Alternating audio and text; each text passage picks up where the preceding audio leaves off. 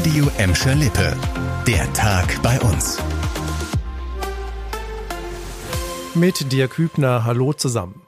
Sie sind die Helfer in der Not und retten tagtäglich Menschenleben in Gladbeck, Bottrop und Gelsenkirchen, die Rettungskräfte. Mich macht es da nur noch fassungslos und wütend, wenn diese Lebensretter im Einsatz bedroht oder behindert werden, wie zuletzt am vergangenen Samstag in der Gelsenkirchener Altstadt. Wie jetzt bekannt wurde, hat die Blockade eines Rettungswagens ein politisches Nachspiel. Die CDU hat einen Dringlichkeitsantrag für die nächste Sitzung des Ordnungsausschusses Anfang Juni gestellt. Die Christdemokraten wollen unter anderem weitere Informationen darüber, was mit den mutmaßlichen Tätern passiert. Die Respektlosigkeit sei unerträglich, heißt es. Der Rettungswagen war am Samstagabend mitten im Einsatz blockiert und an der Weiterfahrt zum Krankenhaus gehindert worden. An Bord war ein Jugendlicher mit schmerzhaftem Beinbruch, der laut Polizei dringend behandelt werden musste. Auf der Hauptstraße stellten sich etwa zehn Männer dem RTW in den Weg, trotz Blaulicht und Martinshorn. Erst als eine Streifenwagenbesatzung eingriff, die zufällig in der Nähe war, machten die Männer den Weg frei. Ein 22-Jähriger bekam eine Anzeige wegen des Verdachts der Nötigung im Straßenverkehr.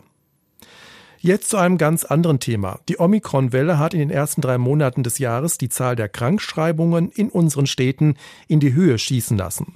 Beispielsweise gibt es im Bottrop fast doppelt so viele Krankmeldungen als im Vorjahreszeitraum. Das hat die AOK festgestellt. Damit waren so viele Arbeitnehmer in den ersten drei Monaten eines Jahres krankgeschrieben, wie schon lange nicht mehr, heißt es von der Krankenkasse. Höhepunkt der Omikron-Welle mit vielen Krankmeldungen war der März.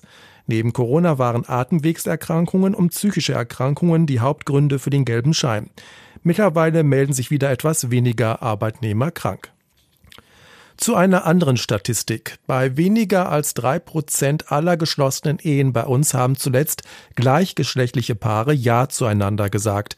Das haben die Landesstatistiker ausgerechnet. In diesem Jahr gab es im Bottrop, Gelsenkirchen und im Kreis Recklinghausen, zu dem auch Gladbeck gehört, insgesamt 112 gleichgeschlechtliche Trauungen. Das waren zwischen 2,4 und 2,8 Prozent aller Eheschließungen in der jeweiligen Kommune. Darin enthalten sind allerdings auch Paare, die schon eine eingetragene Lebenspartnerschaft hatten und diese in eine Ehe umgewandelt haben.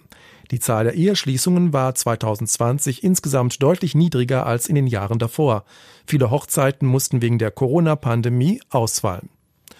Zum Schluss eine richtig gute Nachricht. Kinder und Jugendliche dürfen in den Sommerferien kostenlos ins Gladbecker Freibad. Das hat die Stadt jetzt beschlossen. Die Begründung Sport und Schwimmen seien während der Corona-Pandemie bei vielen Kindern und Jugendlichen zu kurz gekommen.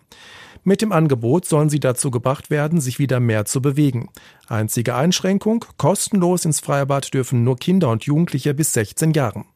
Die Regelung gilt nicht für das Gladbecker Hallenbad, das bleibt wegen einer Grundreinigung in den Sommerferien geschlossen. Das war der Tag bei uns im Radio und als Podcast. Aktuelle Nachrichten aus Gladbeck, Bottrop und Gelsenkirchen findet ihr jederzeit auf radio und in unserer App.